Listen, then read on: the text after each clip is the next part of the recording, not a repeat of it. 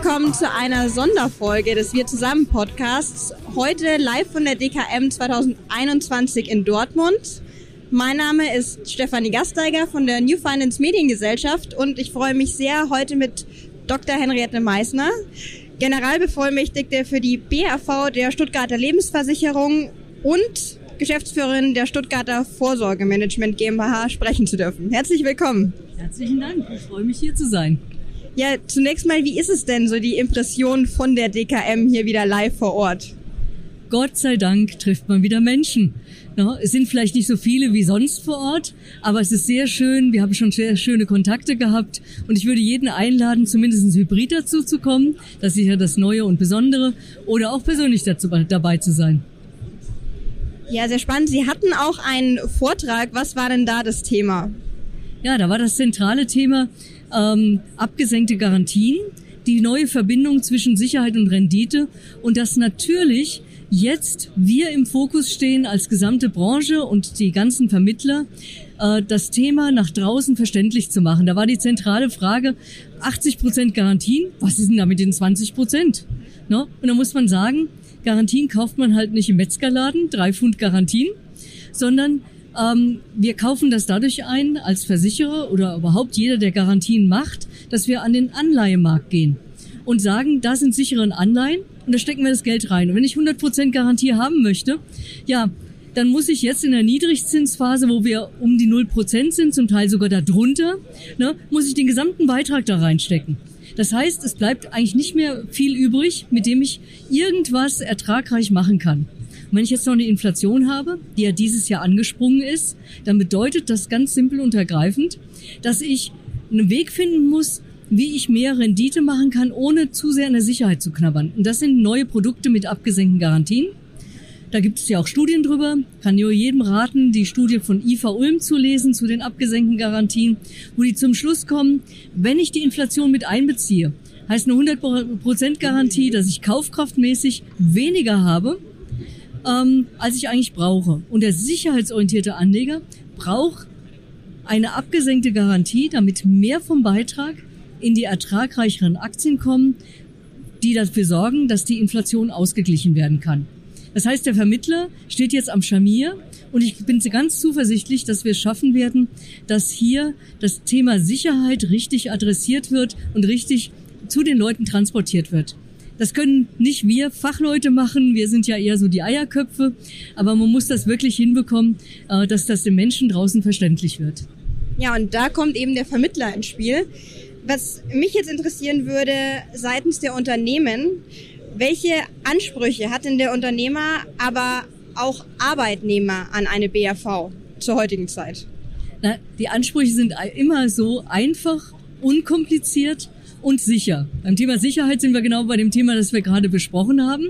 Das wird jetzt Zukunft zu, äh, zu transportieren sein. Aber ich hatte letztes, letzte Woche zufällig ein Unternehmen am Telefon ähm, und da ging es auch darum, ja, können wir nicht mehr Aktien machen, ne? Und dann habe ich auch gesagt, geht jetzt mit neuen äh, Tarifen. Dann sagt die Halleluja, da auf dieser Suche waren wir, weil wir wollen natürlich auch für die, für die Arbeitnehmerinnen und Arbeitnehmer entsprechend äh, etwas dazu haben. Und wenn es dann noch gelingt, das Ganze ein bisschen ähm, einfacher zu gestalten, was ja in der BAV nicht immer so einfach ist, wie man so glaubt, ne? aber das ein bisschen einfacher zu machen und die Pandemie hat uns auch gelehrt, dass wir die Digitalisierung noch ein bisschen stärker einbeziehen müssen, dann glaube ich, kommen wir auf einen guten Weg. Ja, Stichwort Digitalisierung ähm, und auch Nachhaltigkeit. Zwei entscheidende Punkte, die ja immer weiter voranschreiten. Wir hatten letztes Jahr schon mal zur DKM gesprochen. Interessierte können sich das auch nochmal anhören auf dem Blog. Äh, wie wird die Stuttgarter denn da aktuell den Ansprüchen gerecht? Nicht nur in Sachen Einfachheit und Unkompliziertheit, sondern eben auch nachhaltig und digital. Also ich fange mal an mit digital. Da haben wir ja den Betriebsrentenmanager und der Betriebsrentenmanager erlaubt die Verwaltung der Verträge und ähm, auch bestimmte Vorgänge abzuwickeln. Das ist Marktstandard. Äh, kann ich nur jeden einladen, das mal zu versuchen. Das ist intuitiv, selbst für mich verständlich. Ähm, das Zweite, was wir haben äh, für Vermittler und was sehr, sehr gut angenommen wird von vielen im Vermittlermarkt, ist unser, ähm, unsere Microsite, unser Blog ähm, www.bavheute.de mit äh, Newsletter, wo wir zum Beispiel neue Entwicklungen erklären oder auch mal Breaking News haben, wenn es besonders wichtige Urteile gibt und so weiter und so weiter. Und dann bin ich mal ganz undigital, unsere Vertriebsunterstützer.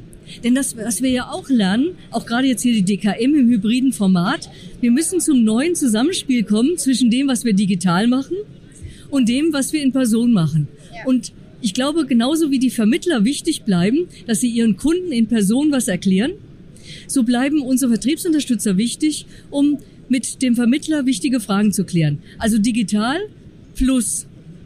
Und das wird sich, glaube ich, auch in einer neuen Mischung ähm, dann in die Zukunft fortsetzen. Eine alte Mischung war ganz viel Präsenz, neue Mischung ist digital plus Präsenz. Ja, so wie wir es heute hier auch haben. So das Motto zieht sich also durch. Ja, ne? und wir merken ja, die Menschen wollen das ja so. Ne? Mhm.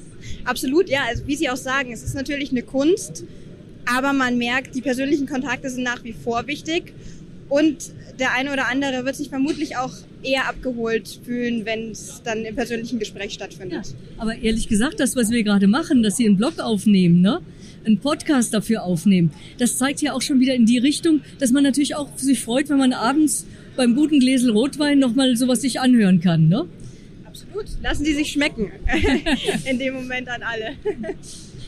ja, jetzt wie erwähnt, hatten wir letztes Jahr schon miteinander gesprochen. Sie hatten in äh, dem Zusammenhang drei Tipps, drei Praxistipps für die BAV-Beratung gegeben. Ich wiederhole die gerne nochmal. Ja, bitte.